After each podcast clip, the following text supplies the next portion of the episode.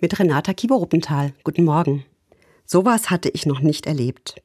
Es gibt im Krankenhaus Stoßzeiten, da kommen die Visite, Physiotherapie und andere Dienste, das Essen oder Angehörige. Und es gibt ruhige Zeiten, Alleinsein und Grübeln. Von der Krankenhausseelsorge wollten wir letztes Jahr vorweihnachtliche Klänge auf die Stationen bringen. Nur wann? Weder die Visite noch den lang ersehnten Besuch wollten wir stören. Wir haben uns für den frühen Abend entschieden, kurz vor Weihnachten.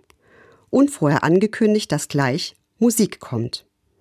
Wir sind als Klinikseelsorger unterwegs gewesen und zwei Musikerinnen haben uns mit Cello und Flöte unterstützt. Und dann ist etwas Wunderbares passiert. Aus Zimmern, wo ich Patientinnen und Patienten noch am Morgen mal dösend, mal bedrückt und sogar weinend vorgefunden habe, kamen auf einmal Stimmen, die mitsangen. Aus einem Zimmer sogar viele, weil gerade noch Besuch da war. Da, wo Menschen mit Rollator oder Stock kommen konnten, sind einige auf den Flur getreten, haben zugehört oder mitgesungen.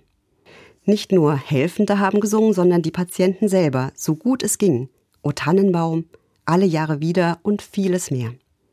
Singen, ja, überhaupt Musik soll heilende Wirkung haben. Egal ob im Krankenhaus oder zu Hause. Die dabei waren, haben zumindest einen heilsamen Moment erlebt eine Erinnerung und einen Hoffnungsschimmer über die Zimmergrenzen hinaus. Musik heilt, Musik verbindet. Vergangenes mit heute, Verzagen mit neuer Hoffnung. Menschen miteinander und Fragmente meines Lebens, die in Krankheit oft so schwer zusammenzubringen sind, schwer auszuhalten sind.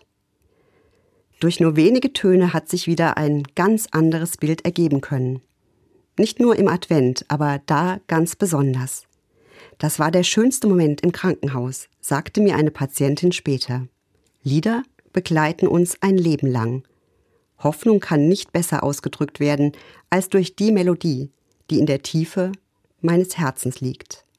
Renata Kiewer-Ruppenthal, Mainz, Evangelische Kirche.